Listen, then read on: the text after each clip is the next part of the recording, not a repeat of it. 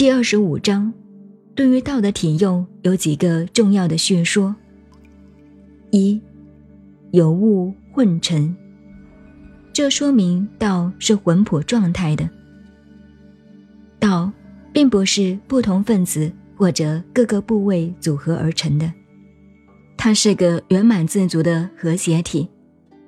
对于现象界的杂多而言，它是无限的圆满，无限的整全。第二，道是个绝对体，它绝于对待。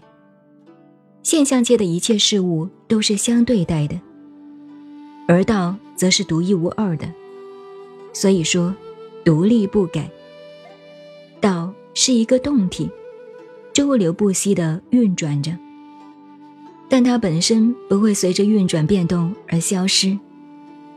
第三，道是无声无形的。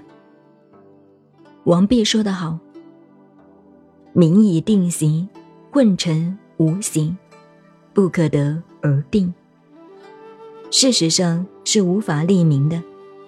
如今勉强给他立个名。第四，道。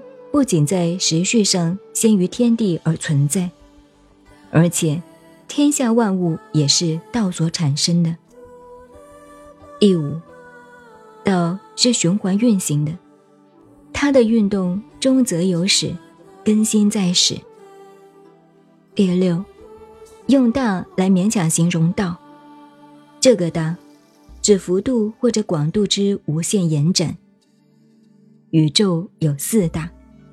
道之外，加上了天地人，这四大的可贵处，就在于体自然而行。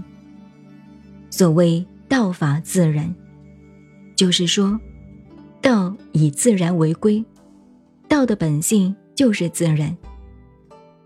自然这一观念是老子哲学的基本精神。您好，您现在收听的是。道德经，我是静静九恩，微信公众号 FM 幺八八四八，谢谢您的收听，再见。